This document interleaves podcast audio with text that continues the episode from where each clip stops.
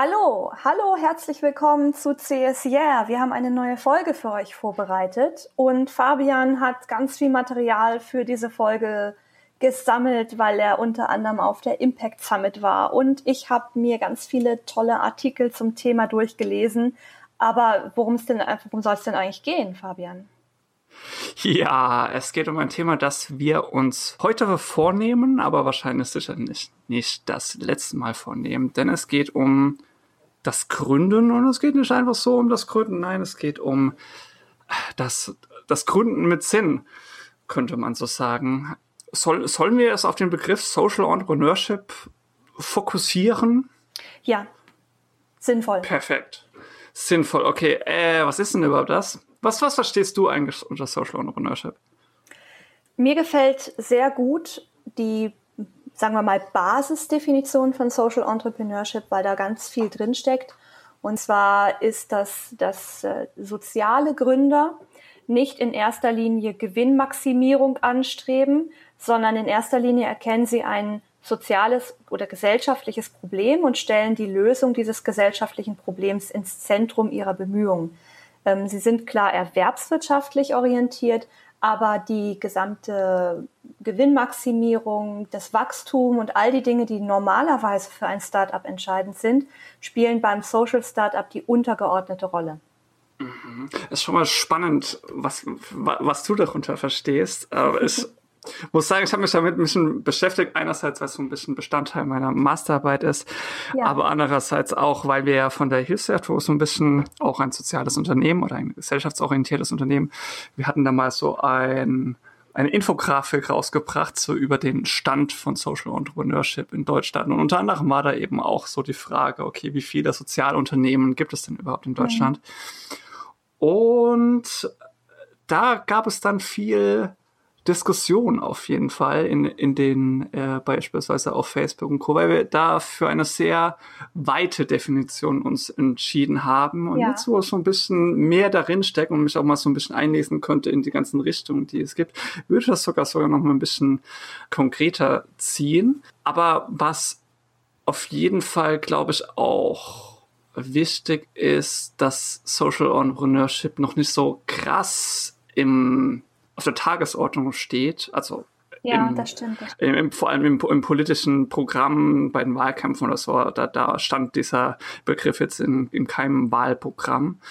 Dürfte wahrscheinlich auch dieses Social sein, dass das vielfach als einfach nur sozial in irgendeiner Weise gedeutet wird und eben nicht, wie du dann auch noch gesagt hast, gesellschaftsorientiert. Also, dass da alle möglichen Dinge darunter fallen beispielsweise auch eben Umweltunternehmen äh, oder Organisationen, die sich in dem Bereich betätigen, ähm, dass es auf jeden Fall mal auf jeden Fall weiterfassen kann. Ja. Ich glaube auch die Abgrenzung ist schwierig. Also ich habe hm, vor kurzem eine Studie gelesen, die von der KfW Bank in Auftrag gegeben worden ist. Das ganze Ding mhm. ist äh, in, in Internetjahren uralt. Also wir reden von einer Studie von 2013, können wir heute nicht mehr wirklich empfehlen zur Lektüre.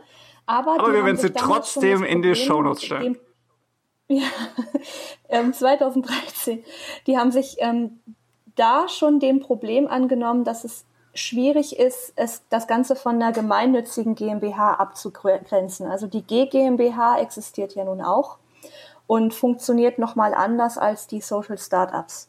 Und ich glaube, dass es dieses ja, ich glaube, das ist, das ist zum Teil auch politische Zurückhaltung, dass die nie, gar nicht genau wissen, was ist denn jetzt eigentlich, was ist gemeinnützig, was ist, könnten die nicht auch einfach einen Verein gründen, die wollen doch eh kein Geld verdienen. Oder ist das eine gemeinnützige, G äh, gemeinnützige GmbH? Oh, ist das schwierig. GmbH? Oder ähm, warum, warum nennen die sich jetzt Startup? Ne? Was steckt da dahinter? Ich glaube, das ist, das ist für manche einfach noch so, deswegen haben es auch viele immer noch nicht auf der Agenda, auch wenn ich das Gefühl habe, es wird besser. Das stimmt.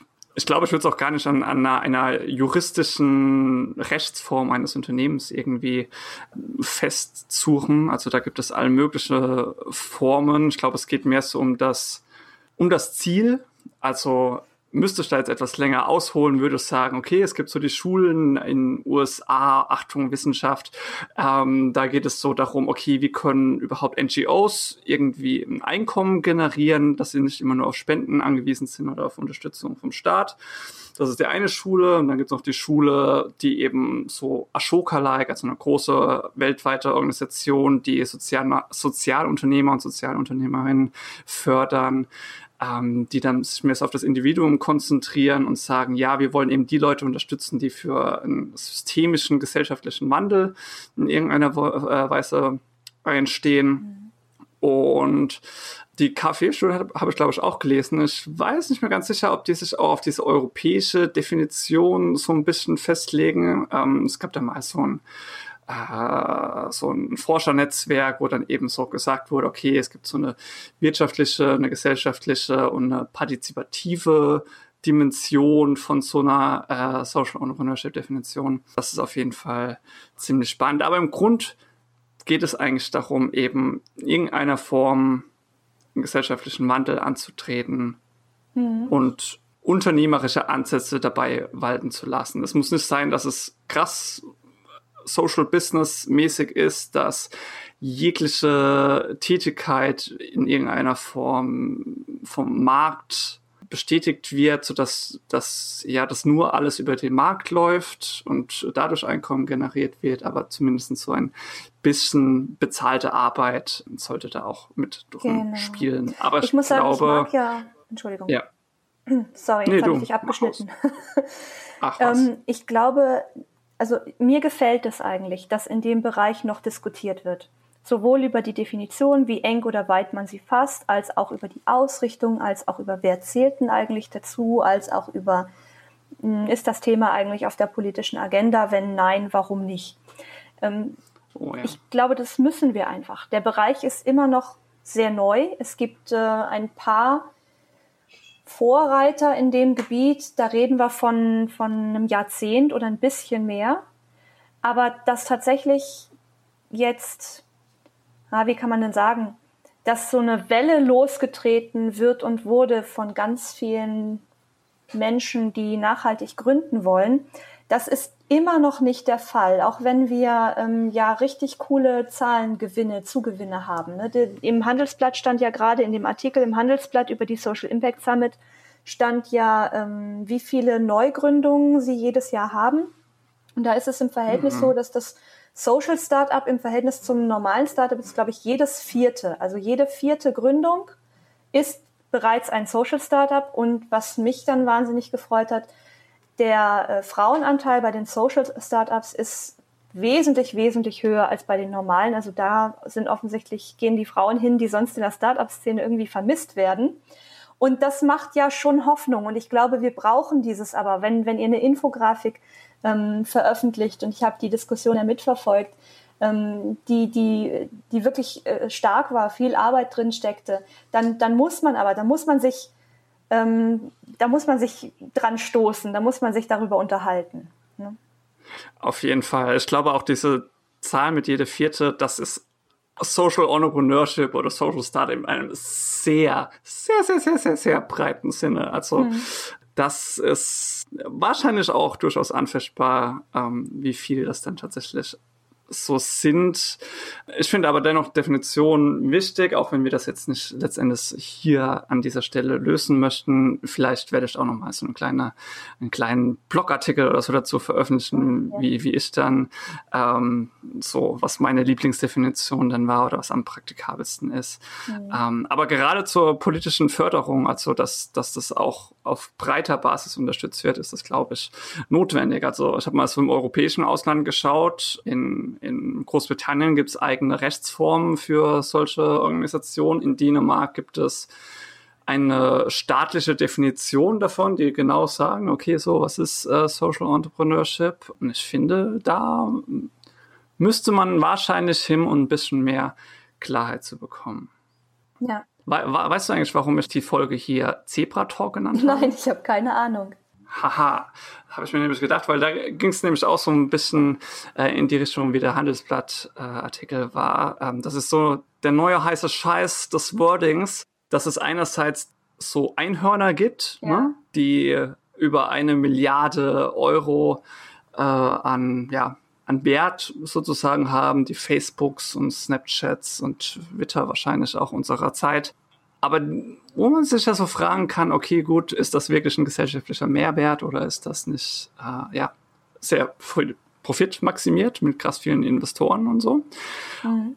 Ist es nicht viel besser zu sagen, ach Leute, Einhörner gibt's doch eh nicht, lass uns doch mal auf die Zebras fokussieren. Mhm. Die sind schwarz und weiß gemustert. Sie wollen also schwarze Zahlen, mhm. sind also mhm. ähm, einerseits auch so ein bisschen Richtung, okay, wir wollen Einkommen gerieren, mhm. sind aber eben auch, wollen die weiße Weste, wollen ein gutes Gewissen dabei haben. Es ist in echt, also sie gibt es, je nachdem, äh, nach welcher Definition in äh, Anzahl. Und es sind auch Herdentiere. Das heißt, Einhörner äh, leben so ein bisschen unter unter strenger Konkurrenz und wollen bloß nicht irgendwie, dass es andere Einhörner in ihrem eigenen Bereich gibt. Aber bei Zebras, mhm. ähm, die, die unterstützen sich und sind kollaborativ. Und das finde ich auch das Tolle an sozialen Unternehmen, dass das eben nicht so ist von Konkurrenz in irgendeiner Weise zerfressen, sondern dass alle auch wenn, wenn man es im herkömmlichen Sinne vielleicht als eine Art Wettbewerb sehen würde,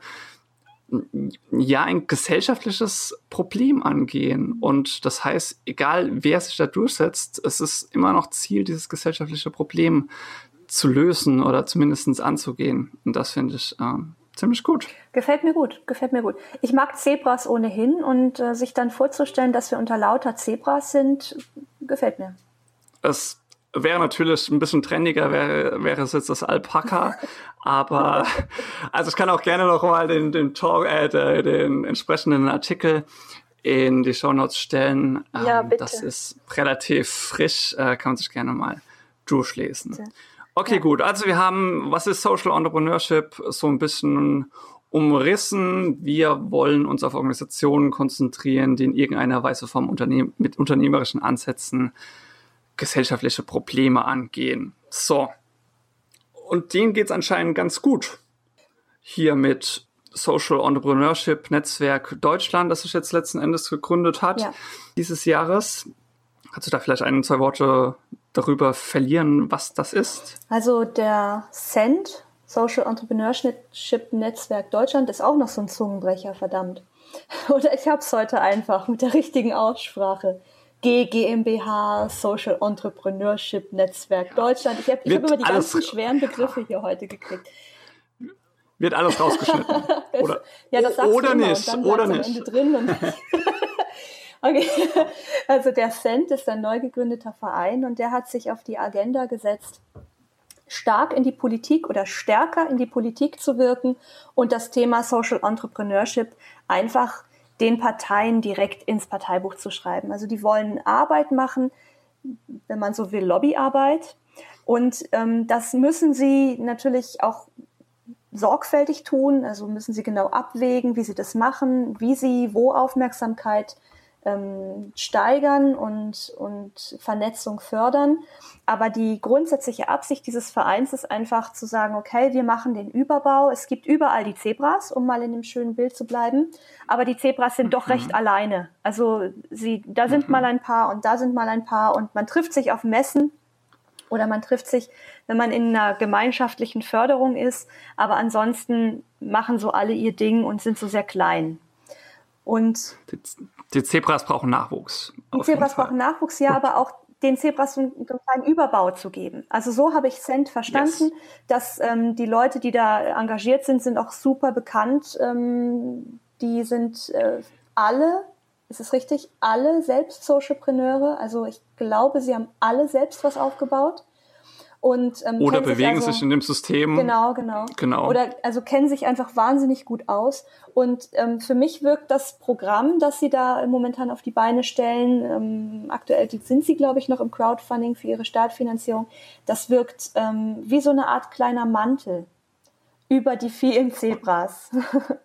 ja. Das stimmt. Also das sind, also die Gründungsorganisationen sind so Organisationen wie eben Ashoka, genau. Startnext, äh, mhm. Social Impact, so genau die üblichen Verdächtigen. Das Crowdfunding ist tatsächlich schon äh, beendet. Ah ja, okay. Sie mhm. haben die die ähm, minimale Finanzierungsschwelle auf jeden Fall erreicht, mhm, so dass äh, ja, man das so als einen Teilerfolg sehen kann und der, das Resultat davon soll äh, sein, dass eben eine, eine Teilzeitstelle jetzt drauf und dran ist, das noch zu professionalisieren und eben dieses Lobby, Lobbying im positiven Sinne äh, voranzutreiben und dass so ein bisschen die Akteure zusammenfinden.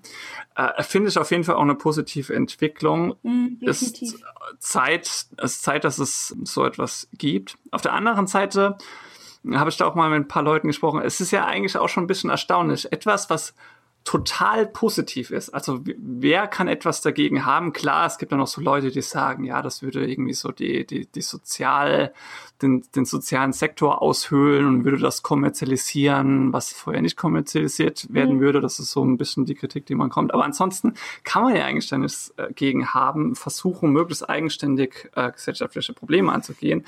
Und trotzdem, und trotzdem war halt das jetzt nicht so von dem Erfolg gekrönt, wie ich mir das erhofft habe. Also klar, 20.000 äh, Euro als Minimalschnelle erreicht, aber sind dann, glaube ich, bei 49.000 oder so gelandet. Da kam noch mal eine 20.000 Euro Spende von der BMW Quant-Stiftung dazu. Ähm, hätte ich mir eigentlich tatsächlich gedacht, wird noch ein größerer Durchbruch und wird noch, ja, wird, dass noch mehr gezeigt wird, dass da was geht. Und wahrscheinlich ist dafür immer noch das, das Konzept äh, nicht äh, bekannt genug ja. oder es sind noch so ein bisschen Barrieren dagegen, so dass man jetzt erstmal mit dem, was man hat, das langsam aufbauen muss und äh, ja, noch mehr dafür wirbt. Vielleicht auch nicht klar, wo das Ganze hingehen soll. Also ich glaube, auch da gibt es einfach, ähm, wir haben doch in einem anderen Zusammenhang auch schon mal über diesen doch schwierigen hm, Konflikt geredet für viele Menschen, die da außen stehen und sich das anhören, zwischen Altruismus und, und, äh, und, und Wirtschaftlichkeit. Ähm, mhm. Ich kann mir vorstellen, also der Cent hat völlig zu Recht ähm, dieses Geld größtenteils in eine Stelle investieren wollen und das muss auch einfach passieren. Also da stellt yes. sich mir gar keine Frage. Aber tatsächlich habe ich, ähm, als ich den Post geteilt habe, auch Rückmeldungen bekommen aus meinem bekannten Netzwerk, die gesagt haben, ja, Moment, ähm, ist das dann nicht ehrenamtlich? Und ich sage, ja, also klar, die sind alle ehrenamtlich unterwegs, aber die wollen halt eine Koordinatorenstelle haben und die wollen sie natürlich bezahlen, weil die haben ja alle auch noch ein Leben und noch andere Sachen und die sind ja schon in Social Startups unterwegs und werden davon nicht reich. Ne? Das mhm. heißt, ähm, ich bin tatsächlich gedanklich und, und in der Diskussion um, diese, ähm, um dieses Crowdfunding häufiger gegen dieses eigentlich schon, warum ist es noch nicht überholt? Verdammte Axt, da könnte ich mich drüber aufregen. Eigentlich über diesen überholten Punkt gestolpert. Ja, aber das ist doch nicht mehr, also das sollte doch eigentlich umsonst sein. Ne? Ja, klar. Genauso wie alle anderen großen Initiativen, die ja auch im Lobbybereich tätig sind, wie Amnesty oder BUND oder was auch immer. Genau, die sind auch alle ehrenamtlich aktiv. Das ist schwierig. Hm, ja. Ist schwierig. Ich habe das ja, auch diskutiert und verargumentiert, so wie ich das auch in anderen Kontexten mache. Ich kann mir aber vorstellen, dass es so ein Punkt war und dass ähm, vielleicht auch die Mission ist so ein doofes Wort, aber auch die, die Zielabsicht hinter Cent vielleicht noch nicht so eindeutig war. Was mir wichtig ist, ist, dass die, die erste Funding-Schwelle erreicht war. Das war sie ja Gott sei Dank auch recht zügig, ähm, dass die anfangen können, das aufzubauen und auszubauen. Und ich denke, das, das wird gerade, ähm, wenn wir zu unserem Thema zurückgehen, gerade die Menschen, die sich gerade überlegen, sie machen doch was eigenes, also wir haben ja schon nachhaltige Jobsuche gemacht zusammen, aber sie machen doch was eigenes, sie bauen eine eigene Idee auf und aus, denen wird das glaube ich, einfach noch mal eine zusätzliche Anlaufstelle sein und auch eine zusätzliche Sicherheit. Da ist jemand, der kümmert sich auch um unser aller Belange, die, die wir teilen. Ja. Wir Zebras. Auf jeden Fall. Und das dann auch versuchen, zwar zentral anzusteuern, aber dann auch regionale Anforderungen, äh, regionale Systeme oder Ökosysteme dabei rauszubekommen. Also so der erste Workshop, den sie jetzt Ende November anfangen, hat ja was mit regionalen Ökosystemen zu tun, wo ich auch zum Glück äh, dabei bin. Da bin ich mal ganz gespannt, um das dann mal, ja, so die, die, die, die Förderung in der regionalen Entwicklung so ein bisschen anzugehen. Denn das brauchen auch junge Gründer. Und junge Gründer gab es auch ganz schön viele beim Impact Summit. Mhm, ich bin sehr gespannt auf deine Eindrücke. Ja, das darf man auch sein, auch wenn ich äh, da viel beschäftigt war, weil ich auch einerseits äh, dann bei der Hilfshilfe noch ein bisschen mitgearbeitet habe, andererseits dann äh, Vorträge gehört habe und dann aber auch versucht habe, ein paar Stimmen zu bekommen. Also es war auf jeden Fall ein, ein nettes Klassentreffen. Viele sagen, das ist so die, die größte Konferenz für Social Startups. Ich weiß nicht, wie das dann mhm. noch mit den äh, Veranstaltungen in Berlin ist, mit Vision Summit oder Entrepreneurship Summit oder, oder wie die alle heißen, die dann vielleicht nochmal eine andere Ausrichtung haben, aber auf jeden Fall was Klang und Namen hatte. Die waren da zugegen. Es gab verschiedene äh, Veranstaltungsformen, Plänen, Workshops, Keynotes. Eckhard von Hirschhausen war so als einer der mhm. Leute da, die auch äh, ja so im Mainstream, sage ich mal, bekannt sind. Und ich habe aber auch die Gelegenheit versucht zu nutzen, mal mich so ein bisschen umzuhören, was gerade junge Gründer, junge Gründerinnen sagen bei, bei, ihrer, bei ihrer Reise, wie sie ein Social Startup gegründet haben oder gründen wollen, was sie für eine Unterstützung bekommen haben. Ich habe dann mal ein paar Interviews geführt und habe ich jetzt einmal für zwei Leute entschieden, dass wir da mal gemeinsam reinhören. Das ist einmal Yvonne von Fernana und Philipp von Das Gute Ruft.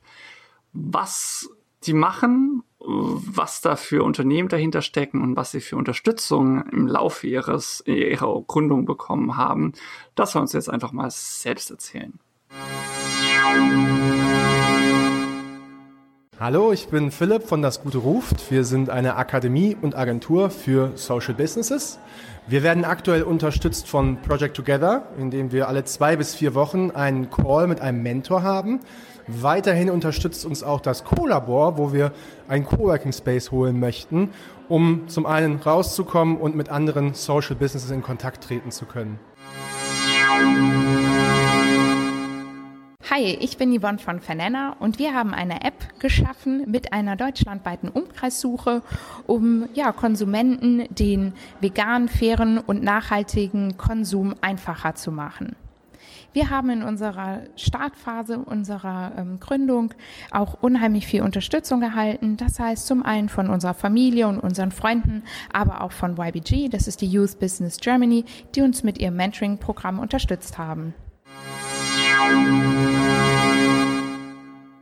Das waren Yvonne und Philipp. Und wie man gehört habe, haben die gute Unterstützung bekommen. Also wenn man Ideen hat, dann gibt es Anlaufstellen. Das war einmal Project Together. Da hatten wir auch schon mal in dem Podcast, als Julia noch nicht dabei war, äh, habe ich da mal ein Interview geführt äh, mit jemandem von Project Together. Kann man sich auch gerne anhören, was die genau machen. Auf jeden Fall äh, geht es da auch so in den Bereich Mentoring rein, Mentoring durch Gleichaltrige und äh, ja, da zusammen ein kleines Programm zu durchlaufen, um sich gegenseitig zu stärken. Und auf der anderen Seite war das Collabor. Collabor müsste in Köln, glaube ich, gewählt, Bonn oder nee, Köln war das, ähm, was so eine Art Hub ist für gründungswillige Menschen, die sich einfach dafür interessieren, in irgendeiner Form gesellschaftliche Probleme anzugehen. Da gibt es dann auch, glaube ich, so teilweise Coworking-Bereiche, aber eben auch Veranstaltungsformate, um dem einerseits miteinander zu vernetzen, aber andererseits auch eben gezielt und konkret an Geschäftsmodellen zu arbeiten, jeglicher Form, um mhm. die Ideen voranzubringen. Ich glaube, Coworking Spaces sind sowieso ein ganz toller Tipp. Also es gibt ja, du gut, ähm, das Coworking ist natürlich auch mittlerweile ein Geschäftsmodell geworden und nicht alles davon ist wahnsinnig bezahlbar, mhm. gerade in den, in den großen Städten nicht, das muss man natürlich zu sagen. Aber wir haben viele Coworking Spaces in den ganzen Kultur- und Kreativwirtschaftszentren in verschiedenen Städten und die sind in aller Regel, haben die einen wirklich guten Preis und ähm, wenn man dann nicht in irgendeinem Förderprogramm drin ist, dann ist so ein Coworking eine super Gelegenheit, um sich einfach auszutauschen, wo man wirklich ganz einfach auch ja, Kontakte kriegt. Ne? Zumindest im Bereich äh, Selbstständigkeit oder Gründen allgemein. Das ist natürlich schon immer, kommt drauf an, so, wenn, wenn es dann irgendwelche Digitalagenturen sind oder äh, sonstige Sachen, dann haben die auf jeden Fall ihre Skills, auch wenn sie dann vielleicht im Bereich Social Entrepreneurship äh, dann nicht ganz so äh, gut ja, vernetzt sind oder draus sind, ähm, mhm. haben sie auf jeden Fall Skills, die man dann auch brauchen kann. Ja, so ist es. Was mir noch sehr gut gefallen hat, ist, der Philipp hat ähm, dazu noch gesagt, ähm, wie wichtig für ihn oder für, für sie der Kontakt untereinander ist und der mhm. Austausch mhm. und die Hilfe. Ne? Das sagen auch die Menschen in den Social Impact Labs immer wieder. Das Social Impact Lab ist ja sozusagen der Inkubator für die Social Startup Szene in Deutschland. Die machen also auf einer nationalen Basis, versuchen sie überall ihre Labs hochzuziehen und da die Gründer ganz gezielt zu unterstützen mit vielen unterschiedlichen Angeboten. Da kriegst du Mentoren, da kriegst du Austausch, da kriegst du Vernetzung untereinander. Und da finde ich den schönsten Punkt, den ich dann immer wieder gehört habe, ist, dass das wirklich, dass das so wie du es vorhin sagtest, dass das so wenig Konkurrenzdenken ist, sondern dass die Leute dir zuhören und einhaken und nicht denken, du würdest ihnen irgendwie was wegnehmen, wenn du jetzt eine gute Idee hast, sondern sie sind bereit, da reinzuspringen, sich mit dir zu engagieren und dir bei bestimmten Dingen, die du vielleicht noch nicht hast oder kannst, zu helfen. Ne? Das ist so ein ganz ja. großer Punkt, der immer wieder kommt und das wird eigentlich auch in den normalen Inkubatoren von den Startups immer wieder betont, dass die finanzielle Förderung ist nett und die Infrastruktur ist toll, aber das, worauf es eigentlich ankommt, entsteht im, im zwischenmenschlichen Bereich. Ja. Und eben bei Social Impact Labs hat man, wie der Name ja auch schon sagt, den Vorteil, dass es dann wirklich nur darum geht, den Social Impact, also die, den, den Einfluss auf die Gesellschaft äh, zu, zu fördern und dass dort vielleicht so die, die konventionellen Unternehmen eher oder Unternehmensgründungen eher äh, wenig Chancen haben, dort äh, ja in diese Programme reinzubekommen, sondern äh, dass alles Social Entrepreneurship hm. fokussiert ist. Genau. Die ähm, Social Impact Labs sind eine Initiative aus der Social Impact G GmbH. Da ist sie wieder, die gemeinnützige GmbH.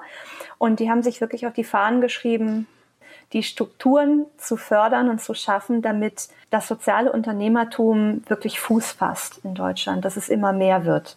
Mhm. Und ich war zuletzt da im Oktober und habe mit der Christine Braun gesprochen, die ist Community Managerin beim Social Impact Lab in Frankfurt. Und was die so erzählt hat, die hat Einblicke gegeben in ihre verschiedenen Förderprogramme für Gründer und vor allen Dingen auch junge Gründer. Was die so erzählt hat, können wir uns gerade nochmal anhören. Let's do it. Ja, also mein Name ist Christine Braun. Ich bin die Community Managerin im Social Impact Lab in Frankfurt. Ähm, genau. Wo sind wir hier? Erklär mal. Was sind das für Räume? Wir sind hier in Bockenheim an der Bockenheimer Warte direkt, was äh, natürlich schon mal das erste äh, Positive daran ist. Wir sind relativ zentral ähm, und das Social Impact Lab ist eine Initiative aus äh, der Social Impact GmbH, die mit Sitz in Potsdam ähm, Infrastrukturen schafft für Social Entrepreneurship und Sozialgründerförderprogramme in ganz Deutschland. Und äh, das Social Impact Lab ist eben eine Initiative davon, gefördert auch noch von ähm, der KfW-Stiftung, der Professor Otto Beisheim Stiftung und der JP Morgan Chase Foundation. Im Social Impact Lab in Frankfurt haben wir zwei beziehungsweise drei Programme, die wir eben unseren Gründern anbieten können. Zum einen ist das Social Entrepreneurship Programm ähm, das Andersgründerprogramm wo wir ähm, Ideen unterstützen, die ein soziales Problem oder gesellschaftliches Problem erkannt haben und dieses unternehmerisch lösen möchten. Mhm. Ähm, das zweite Programm richtet sich ganz gezielt an junge Menschen mit Migrationshintergrund, die sich selbstständig machen möchten. Da steht nicht so sehr die Idee im Vordergrund, sondern da ist der soziale Aspekt eben, dass es leider teilweise immer noch so ist, dass Menschen mit Migrationshintergrund auf dem äh, normalen Arbeitsmarkt irgendwo benachteiligt sind. Und die fördern wir eben, wenn sie sich selbstständig machen möchten. Und ähm, unser drittes Programm ist das Ankommerprogramm. Das ist ein bundesweites Programm. Mhm. Das heißt, ähm, da werden an den verschiedenen Standorten der Social Impact Labs in Deutschland ähm, Teilnehmer aufgenommen, die gezielt ähm, mit Ideen reinkommen, wie man Geflüchtete in den Arbeitsmarkt integrieren kann.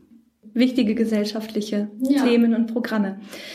Ich war vorhin richtig überrascht von der Größe. Also ihr habt ja mhm. Coworking Spaces hier, ihr habt äh, mehrere Möglichkeiten in Ruhe zu arbeiten. Wir haben uns jetzt hier zurückgezogen in einen Telefonraum, also selbst das ist möglich.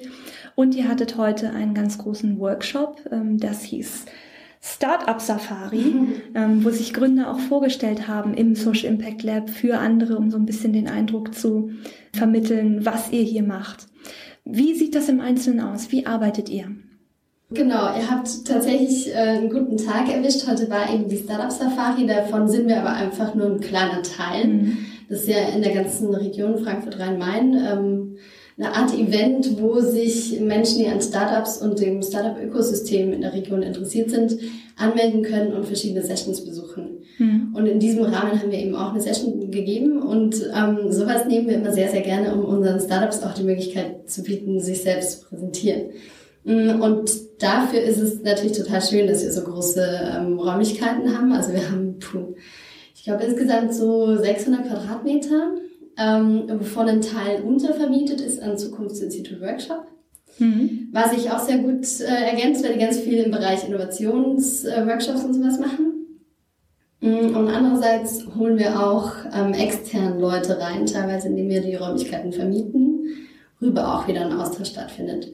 Und so unser Tagesgeschäft oder das, wofür wir eigentlich da sind, ist, dass wir die Startups ähm, mit unserem Förderprogramm eben unterstützen, was neben dem Coworking-Arbeitsplatz ähm, ähm, ein recht umfangreiches inhaltliches ähm, Förderprogramm ist. Mhm. Also von Workshops, ähm, wo wir ein paar feste Bestandteile immer haben, in diesem bis zu achtmonatigen Stipendium ähm, über begleitendes Coaching. Ähm, also jedes Team bekommt einen Coach an die Seite gestellt, der eben über die acht Monate konstant da ist und den Fortschritt sozusagen mitbegleitet. Und dann eben auch Fachberatung, also ganz gezielt, je nachdem, wo der Bedarf ist.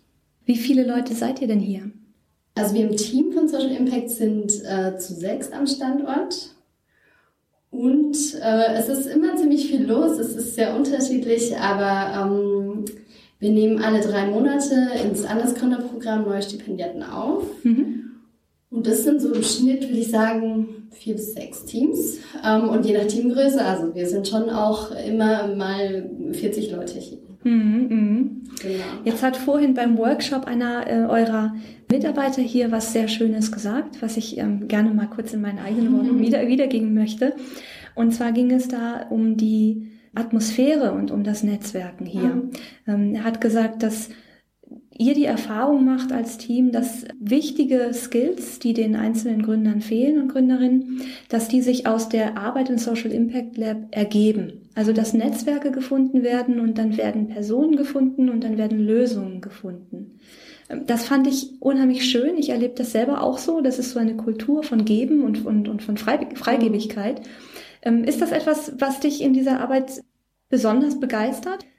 Auf jeden Fall. Also ich glaube, dieses ähm, Angebot, das wir haben, Räumlichkeiten oder auch irgendwelche Workshops, Fachberatung, gibt es woanders auch. Also klar kostet es natürlich was und wir können über die Förderpartner dieses Angebot den Stipendiaten kostenlos zur Verfügung stellen. Aber diese Community gibt es woanders so in der Form natürlich nicht. Ähm, und wir haben mittlerweile hier am Standort Frankfurt schon über 80 Teams aufgenommen, ähm, Social Startups und auch gut über 200 Chancennutzer, glaube ich, mittlerweile. Mhm, mhm. ähm, und bundesweit haben wir bisher ähm, über 450 Social Startups aufgenommen. Und da ist natürlich ein wahnsinniges ähm, Netzwerk dahinter. Ja. Und das ist schon auch mit was mich total begeistert und was natürlich Teil meines Jobs ist. Also dieses Netzwerk irgendwie zu versuchen zusammenzuhalten und da so die besten Synergien irgendwie rauszufinden. Der Podcast, den wir machen, richtet sich ja an ein junges Publikum. Da geht es um Studierende, um Berufseinsteigerinnen, Berufseinsteiger, um Leute, die einfach interessiert sind am nachhaltigen Wirtschaften. Jetzt hast du vorhin von euren verschiedenen Programmen berichtet.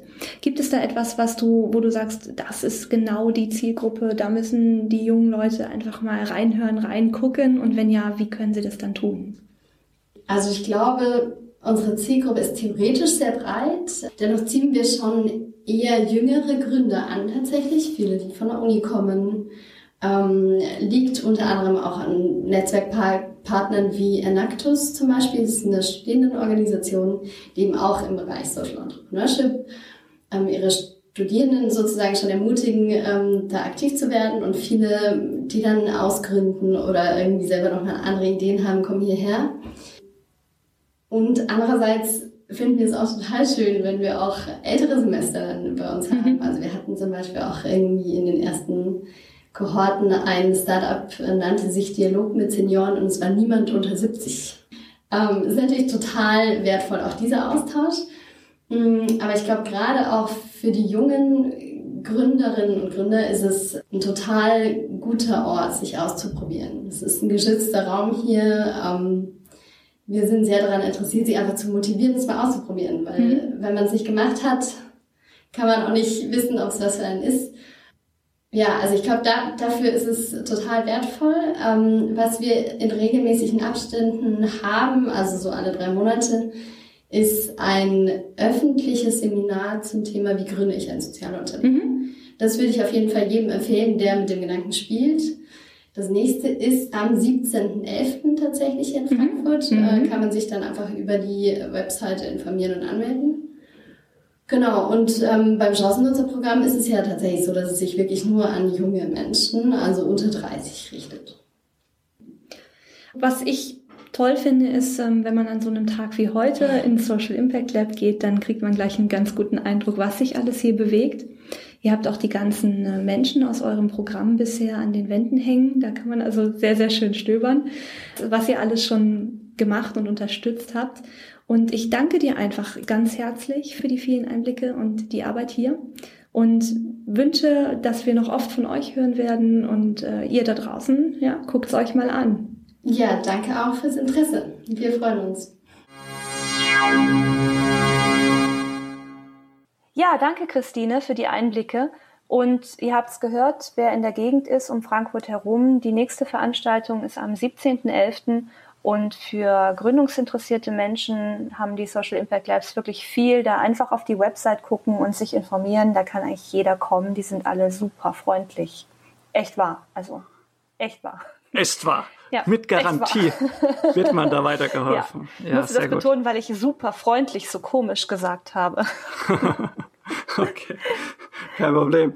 Ja, ich finde Social Impact Labs ähm, auch wirklich so eine, eine Stütze der Social Entrepreneurship Szene in mhm. Deutschland und würde mir wünschen, dass sie, ich weiß gar nicht, in wie vielen Städten sind sie gerade? Sieben oder acht eher größeren Städten, muss sich ja. natürlich auch so ein bisschen rentieren, dass das noch größer wird. Der Gründer von Social Impact GmbH ist äh, mhm. Norbert Kunz, der ist dann auch wiederum selbst Ashoka Fellow, also ist so einer der Leuchttürme in Deutschland, wenn es um das Thema Social Entrepreneurship geht. Und ich hoffe auch, ich hoffe inständig, dass da mal auch so ein Social Impact Lab in meine Gegend kommt. Bremen beispielsweise wäre da mir äh, sehr genehm, dass es da auch noch mal ein bisschen äh, weitergeht. Ähm, ich glaube, wenn, wenn sich da, wie ja auch gerade schon gesagt, ein paar Stiftungen finden und der politische Wille dabei ist, so etwas zu unterstützen, dann dürfte das relativ machbar sein. Was ich mich gefragt habe, mhm.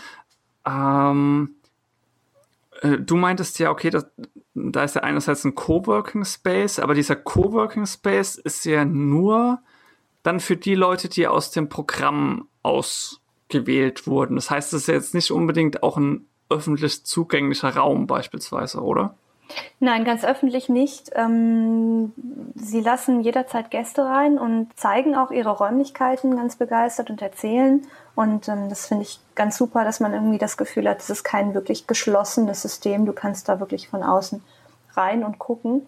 Aber die Flächen, die Schreibtische und die Möglichkeiten sind ihren Fellows, hast du gesagt? Ist das richtig? Ihren Fellows, ihren Stipendiantinnen und, und ne, das, war, das war das war auf Ashoka äh, bezogen. Ich denke ja. einfach die, die Initiativen, so Organisationen, genau, die sich da einfach ja. durchgesetzt haben. Die im Programm sind und aber auch ehemalige.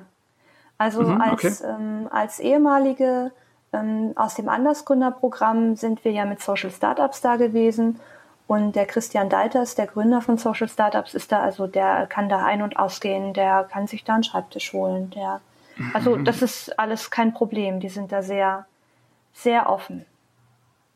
Ich glaube auch, dass gerade das natürlich auch wirklich interessant ist, dass Menschen, die da aktuell arbeiten und die Förderprogramme sind ja auf eine gewisse Zeit angelegt und die ähm, achten auch darauf, dass ihre ähm, Menschen, die in den Förderprogrammen sind, ihre Social Startups, dass die eine gewisse Zeit wirklich im Lab auch verbringen, dass mhm. sie also das Lab wirklich nutzen. Und ich glaube, für die ist es natürlich nochmal sehr interessant, wenn sie wissen, ähm, da ist aber auch jemand mal aus einem ehemaligen Programm oder da ist mal jemand, der hat gerade, der hat ein Social Startup gegründet, das ist dann größer geworden oder das ist gescheitert und dann hat er was Neues gemacht und die können natürlich dann auch diese Leute gezielt ansprechen. Mhm. Da würde ja auch schon so ein bisschen der, der Aspekt reinfallen, wie misst man denn dann überhaupt den Erfolg von so etwas? Also wie denn tatsächlich der Social Impact, äh, ob, ob dann das nach so einem achtmonatigen Programm, ob man dann im Nachhinein dann Erfolg äh, ja melden kann und das gewachsen ist oder im Laufe dessen gewachsen ist. Ich glaube, das ist auf jeden Fall auch nochmal ein spannendes Thema, wie man überhaupt das Ganze misst und wie man dann ja vielleicht auch als Social Impact Lab sich dann gegenüber den Stiftungen und anderen Finanzierungsgebern vielleicht auch ein Stück weit äh, ja, rechenschaftspflichtig ist. Aber da habt ihr wahrscheinlich nicht drüber geredet, oder? Da über den Aspekt haben wir nicht geredet. Ja. Ähm, ich weiß natürlich, dass da Stiftungen dahinter stehen und die werden mit Sicherheit werden die gucken, was wird aus den Leuten, was wird aus den Programmen, mhm. das, was kommt da an. Das Problem ist natürlich, wir reden hier von einem Bereich, in dem einfach nicht alles quantifizierbar ist. Also der ja. Wert dieser Initiativen ist schlicht und einfach nicht vollkommen quantifizierbar. Wir können bestimmte Sachen messen, Followerschaft auf Twitter, äh, Likes unter Facebook-Postings oder auch Erfolg von Crowdfunding-Initiativen. Das ist alles möglich. Aber wir können den gesellschaftlichen Wert nicht beziffern. Ja, ähm, gerade, wir da zurück.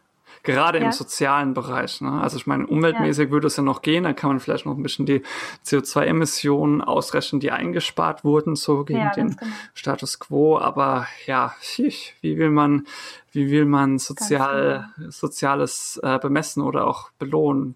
Äh, tagesaktuell hier, Michael Müller hat ja gerade aus Berlin so die, die Forderung gestellt, da ein, ein Grundeinkommen für äh, Leute anzufangen, einzurichten, die sich eben in irgendeiner Form ehrenamtlich betätigen.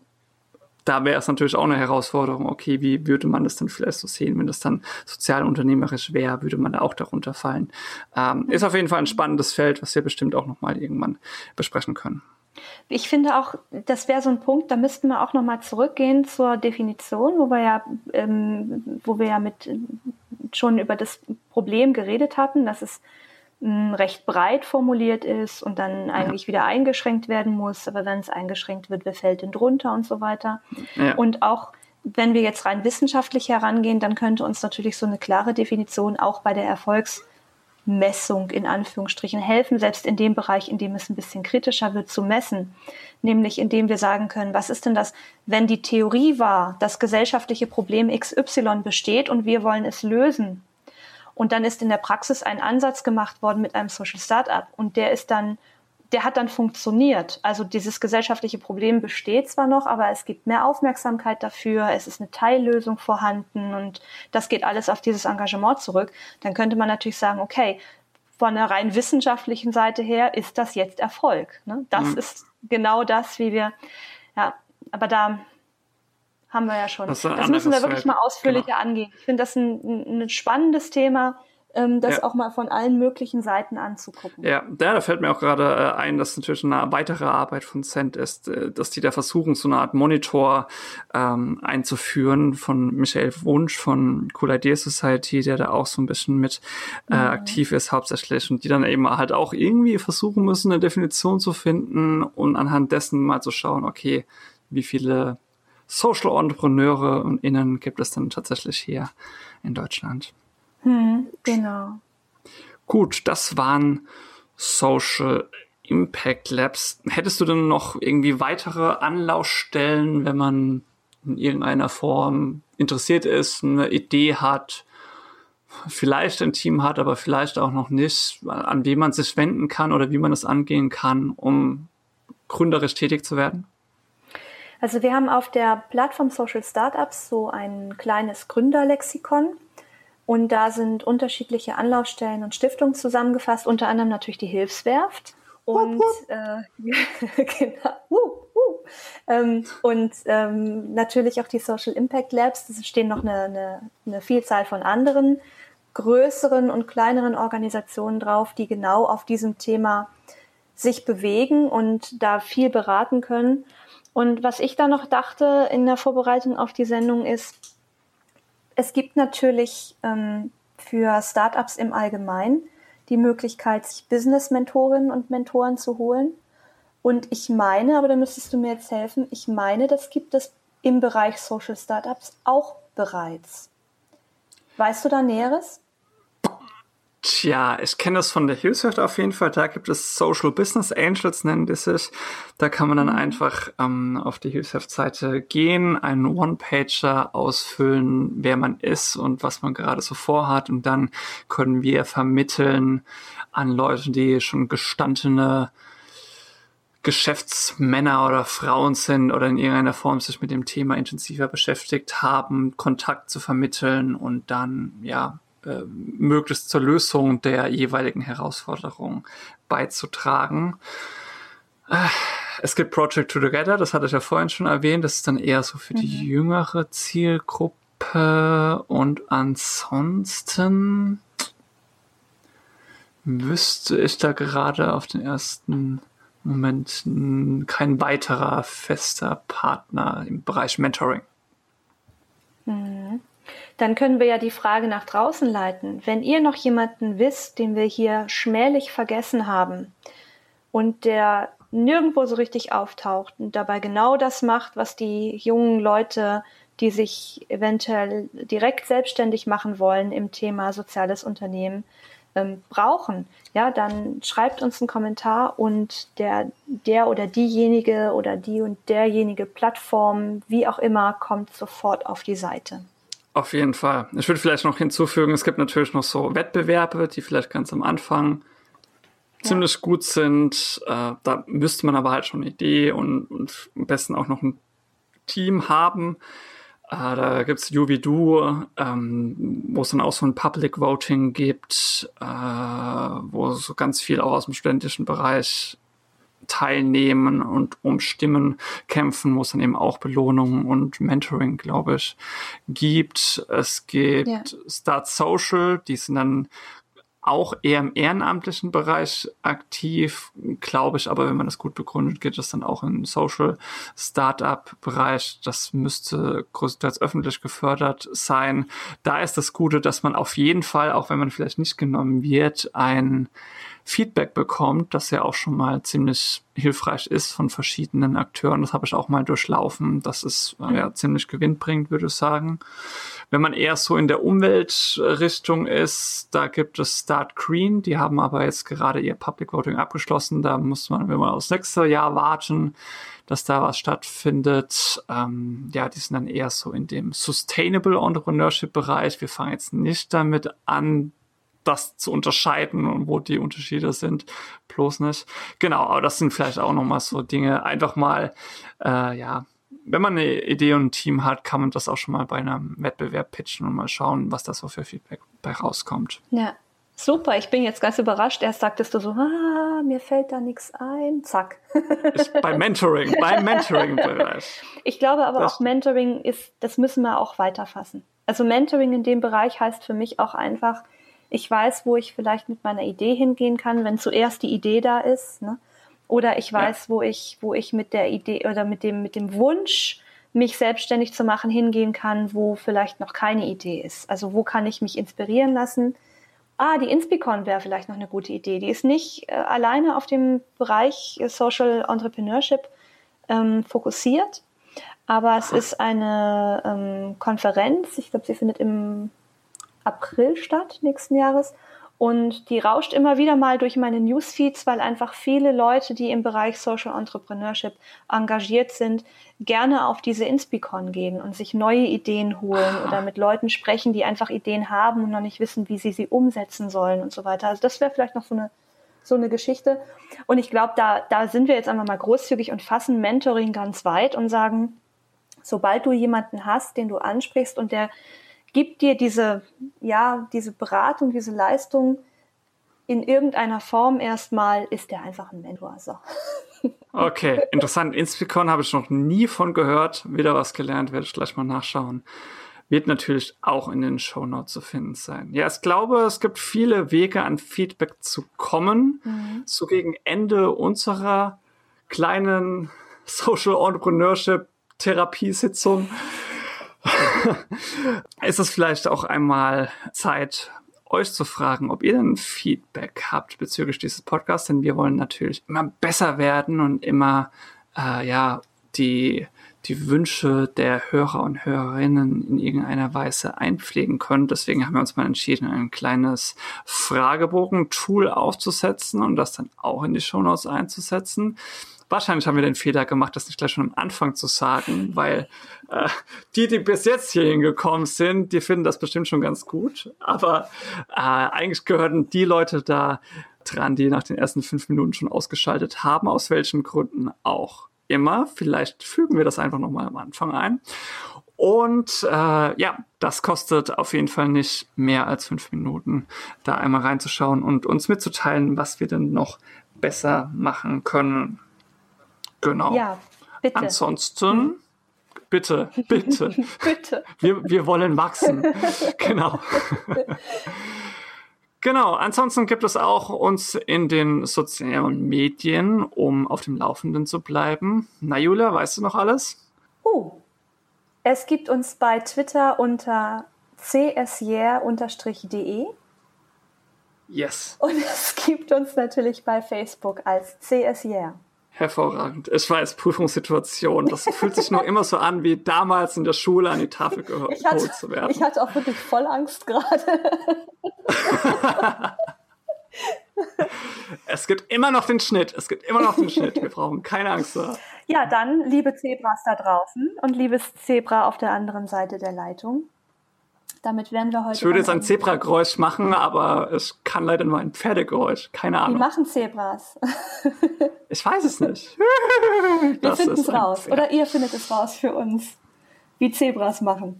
Wir sind auf GIFs gespannt. Schön. Also dann, bis zum nächsten Mal. Bis zum nächsten Mal. Tschüss.